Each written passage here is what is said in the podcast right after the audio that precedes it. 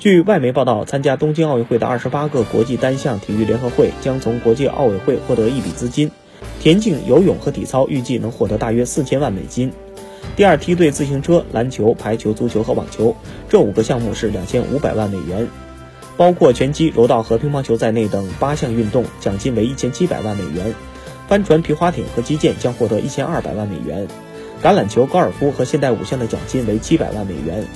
然而，东京奥运会推迟到二零二一年也会导致付款被暂时冻结。负责发放奖金的总干事安德鲁·瑞恩也证实，一些体育组织很可能因此陷入困境。他说：“毫无疑问，体育组织如果没有足够的储备，现金流就会出现问题。”